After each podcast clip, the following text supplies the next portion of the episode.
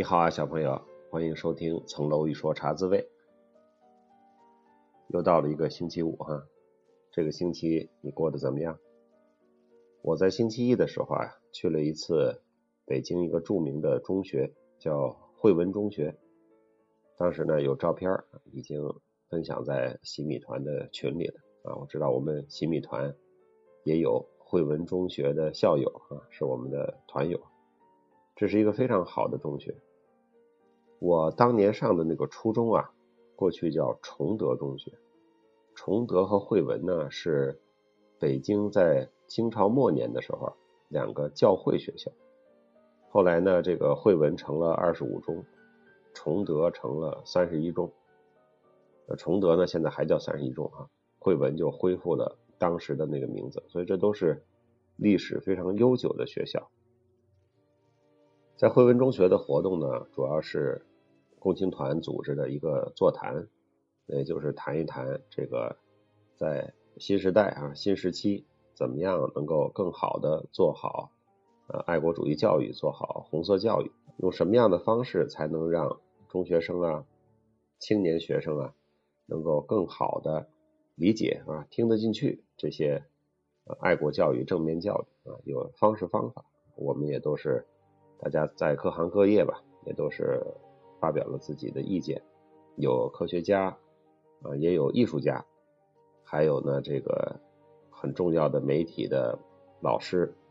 那么我呢，就作为一个这个，我说了，我是一个山寨的这么一个播客啊，或者叫 UP 主，我是怎么看的？那包括我们把喜马拉雅的工作啊，包括 B 站的一些工作。呃，也都做了一个报告。其实我的观点呢，就是说啊，这个爱国教育或者说思想政治教育哈，这个肯定是要抓的啊，而且是很重要的一件事情。但是呢，普遍青年人会觉得呢，这样的教育呢，假大空是吧？这个太空洞，听不进去。我就讲，我说我其实也有这样的体会，对吧？我回忆一下我在中学的时候，那么。太空洞的教育，这个太宏大的叙事，跟我们的生活没有关系，听不进去。所以一个呢是要把这个整个国家社会的发展和个人的成长啊结合起来。青年人，尤其是青春期的中学生，其实不知道自己未来是谁。那么你说回报社会、建设祖国、回报人民，他都不知道他是谁，他从什么角度、用什么样的贡献去回报呢？是吧？我们把他。跟个人成长结合起来，那么每个人未来都有一个职业的路径，都有一个社会上的位置。那么在这个位置上，你做好本职工作，然后有余力再去多做为整个我们的社会建设添砖加瓦的事儿。所以呢，这样就能跟个人的成长结合起来，就不那么空了。还有一个呢，就是说啊，过去比如说某一段时间啊，我们取得了某一样的建设的成就，那么这个成就来之不易。但是呢，我们很多的同学啊，年轻人啊，其实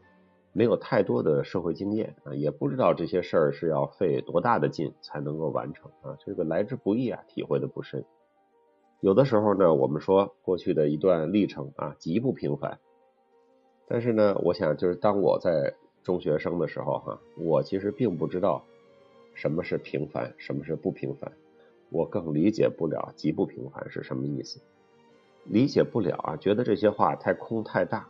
其实呢，和呃青年人，尤其是中学生和比较年轻的大学生，还没有跟社会啊、跟他人啊建立更多的连接啊，更多的是在书斋里读书，缺少这些社会的经验和这个个人成长的这些经历啊是有关系的。但是呢，作为讲述者啊，作为想传达的人，我们必须得想办法啊，必须得努力用。大家听得进去的故事啊，用跟自己的切身成长相关的角度去讲这些事情啊，这是当时我讲的一些意见。当时这个参会的啊，有关方面和有关的领导同志也都是呃蛮重视的啊，一直在做笔记，也有所回应。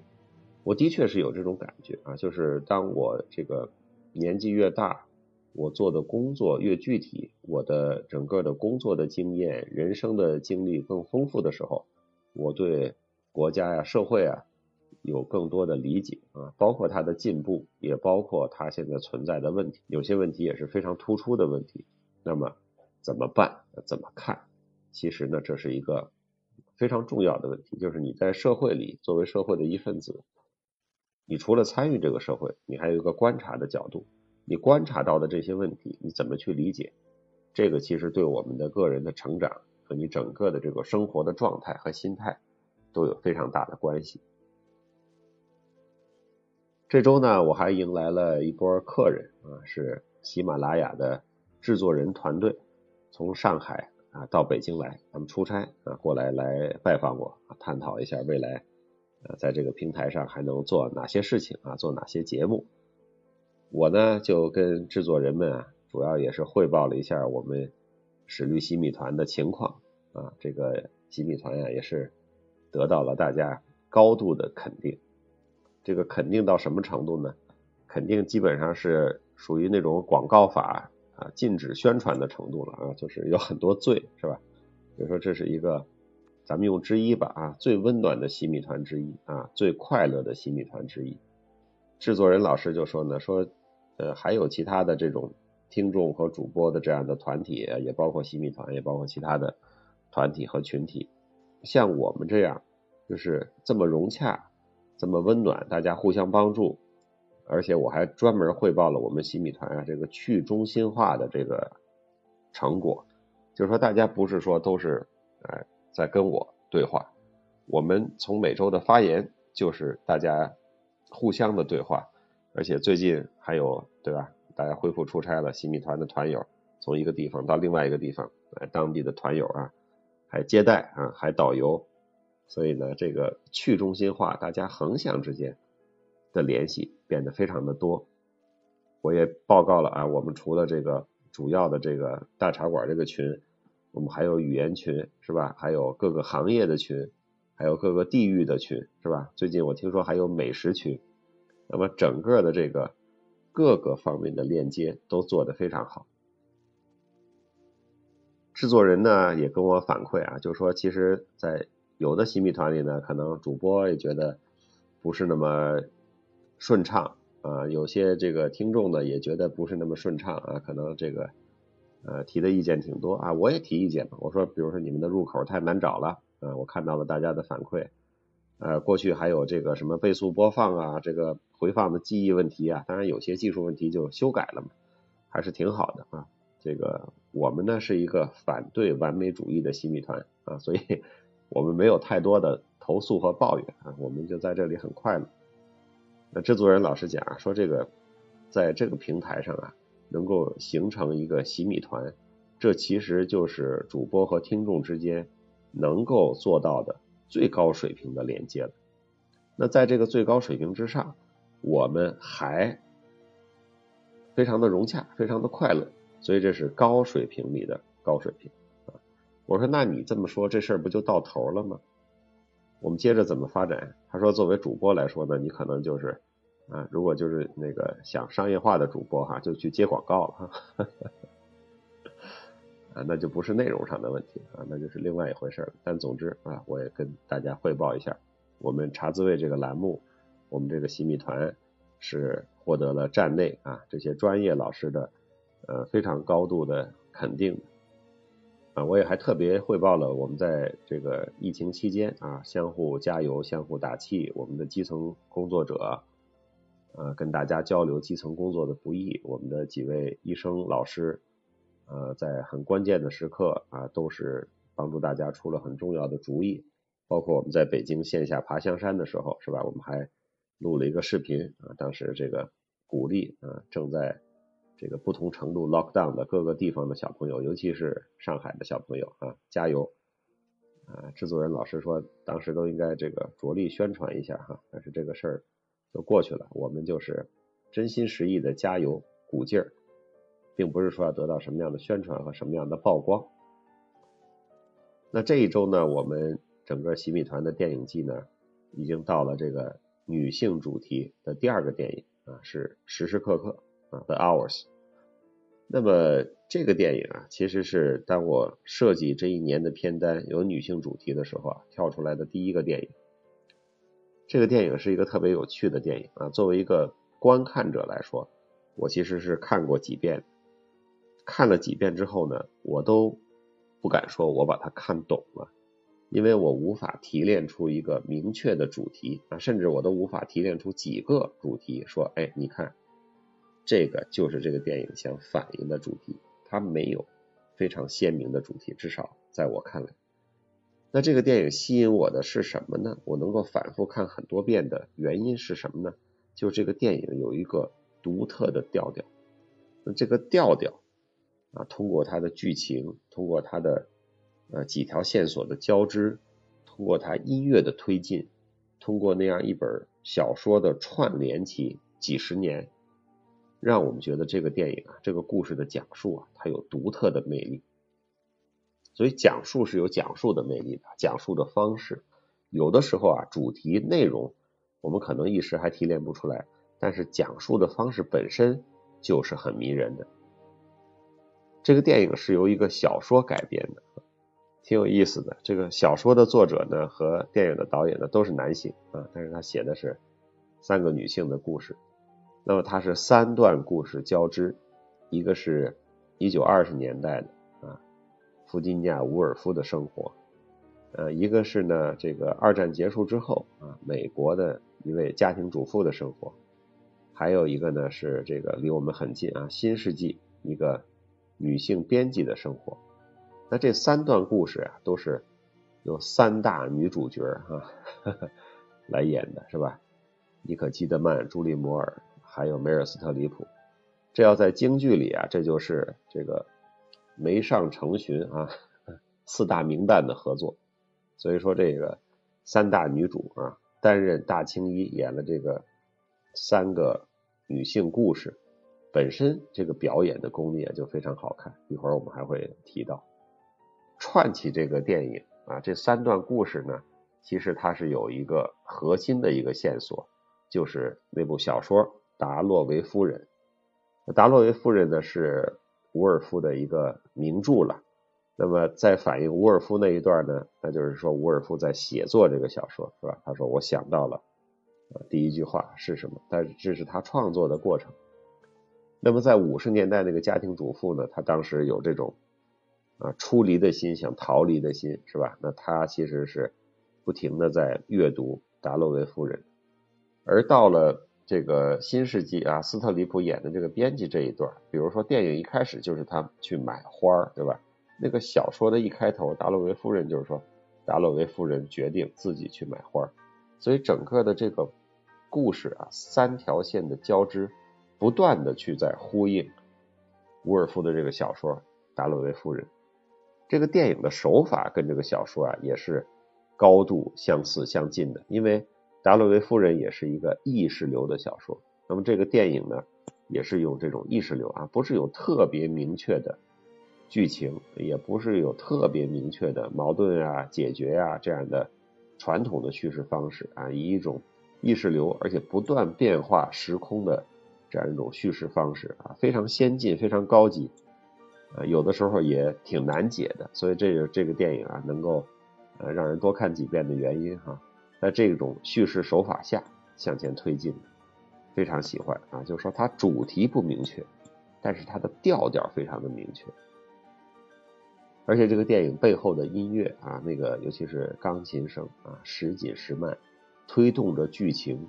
烘托着人物的心情，营造着这个剧的气氛，这个配乐呀，这个电影里配的也是非常好。有人说呢，这是一个女性主义的电影啊，我同意啊，因为毕竟它是三个主角都是女性，而且她们都是在面临这个呃女性普遍面临的这个问题。你就说它真的是反映了二十年代女性、五十年代女性和新世纪女性的普遍的问题和困境吗？我看倒也未必，因为这三个人表现的都非常的独特。他们每个人都有非常鲜明的个人的问题、个人的探索和个人的困境，所以他并不是在代表一个群体，他只是每个鲜明的个人。我倒觉得这三个人呢，他们没有代表性，我很喜欢这个一开始啊，基德曼刻画的这个伍尔夫。我们知道伍尔夫呢，他的时代是已经有照片了，所以他留下了一些照片。那么基德曼的这个整个的外形和他的当时的那种啊焦虑、敏感、紧张，然后又很有内在力量的那个塑造，非常符合我对于伍尔夫的形象的想象。那外形他当然是通过化妆术啊，这个已经做的非常的像了。所以这个电影我看完之后，每次再说到伍尔夫的时候，我想的都是电影里啊基德曼扮演的那个形象啊，这个还是深入人心的哈。基德曼老师的这个其他电影里的演技啊怎么样啊，大家众说纷纭啊，各有各的看法。但是这个形象和他表现出来的这个敏感的。细腻的伍尔夫，啊，我还是非常的认可的。还有就是斯特里普啊，斯特里普刻画的这个女性的编辑，其实在这里边戏份很重了，而且是离我们这个时代最近的一个主角。最近我在哪里看了一个视频啊，就是把斯特里普老师的这个不同年龄阶段刻画的电影人物啊，做了一个非常快的剪辑。那么从他二十多岁啊，一直到后来，真的是这个老戏骨啊，真的是了不起啊！他在不同的人生阶段也刻画了不同的角色，这个很多角色都是电影史上的丰碑啊，他的刻画都是入木三分的，非常的精彩。这个这样的电影演员的成长啊，其实也是。挺有趣的，因为电影演员他是说你是一个什么年纪的人，你大概就是会演他那个年纪上下，是吧？就是说你不太可能是一个五十岁的人去演二十岁的人，那二十岁的人呢，只能由十几岁、二十岁或者三十几岁的人演，这个你本人的年龄跟他差太多啊，你就演不了了。那当成了老年人之后呢，如果你生生的把一个青年人扮成一个老年人，他不管是整个的外形的扮相啊。还是他整个内心出来的那个东西啊，可能也不是特别的像啊。这个是电影啊，或者说舞台话剧表演的这个特点。那反过来说，我们说我们看京剧，那么京剧里你演的这个人，他这个角色可能有一个年纪，但是你自己的自然年龄是在增长，是吧？所以说这个唱旦角的，你唱一个小姑娘，你二十多岁唱的也是这小姑娘，你五十多岁唱的也是这小姑娘。对吧？唱小生的老师啊，你唱周瑜啊，这是二三十岁的年轻人，罗成是吧？小生许仙，那等这个演员老师本人五十岁、六十岁甚至七十岁，你还是去唱这个二三十岁的这个青年人的状态，所以这个表演的这个方式啊和体系啊是非常的不一样。我就是看斯特里普老师的这个不同人生阶段的剪辑啊，有这样一个体会啊，这个也挺好。他刻画的人物。是随着他的自然年龄的增长一起成长。那说起女性主义呢，最近呢有一个挺热闹的视频，是吧？就是几个女同学，然后隔空对话了日本非常有名的上野千鹤子老师啊，这个啊话题性非常强啊，这个对话本身啊引起了大家很多的关注。其实去年在推荐这个二零二二年的书单的时候啊，我已经提过了这本书，呃，一个现象级的一本书，叫《始于极限》啊，是上野千鹤子和一个年轻一点的记者叫铃木良美的书信集啊，其实蛮好看的。因为我在 B 站有的时候推荐一些书嘛，我其实是想哎稍微讲一讲这个书，给大家做一个推荐。后来我看了一些之后啊，我觉得这个话题啊，我把握不了，因为整个的这个关于女性主义的话题，在他们俩的书信往复中啊，这个女性的成长和自己的关系，和母亲的关系，和另一半的关系，和孩子的关系啊，这个我觉得这个里边涉及到的社会学的呃概念和内涵，包括哲学的。很多东西是我无法把握的，我就觉得它很高级，我非常愿意看。呃，这个对我来说是有非常大的启发的，但是我觉得我呃没有什么资格可以做任何的点评啊。这个说着说着可能就露怯了，当时我是有这样的感觉的。但这本书还是非常好看的，因为不管是上野千鹤子还是铃木良美啊，都是非常，她们都是个性鲜明的女性，那又生活在日本的那样的一个社会文化环境里，又跨越了这么啊，他们俩之间是有比较大的年龄差距的啊，不同的时代的人去看一些问题，我觉得还是非常有启发。这书也不厚，挺好看的。呃，如果你有兴趣，也可以拿来读一读。它是书信嘛，所以也不是说特别的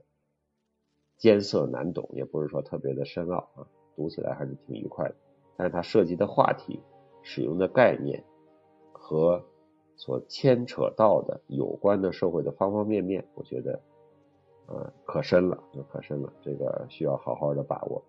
不是那么十几分钟就能谈得清楚的。所以今天的茶滋味呢，我其实给大家是聊了一部我很喜欢看但是没有看懂的电影，就时时刻刻。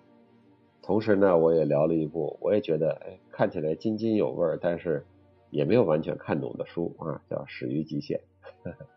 这样的作品呢，我们也不求百分之百全懂啊，好读书不求甚解，能够体会到它其中的一些意味。能够感受到他的调调，能够抓住一些他想传达的意思也就够了啊，不一定百分之百的都把它搞明白，因为我们还要成长嘛，是吧？我们以后还会回过头来明白啊，原来那个是这个意思，是吧？我希望有你和我都有啊，回过头来明白啊，原来是这个意思的那一天，这种感觉总是很美妙的。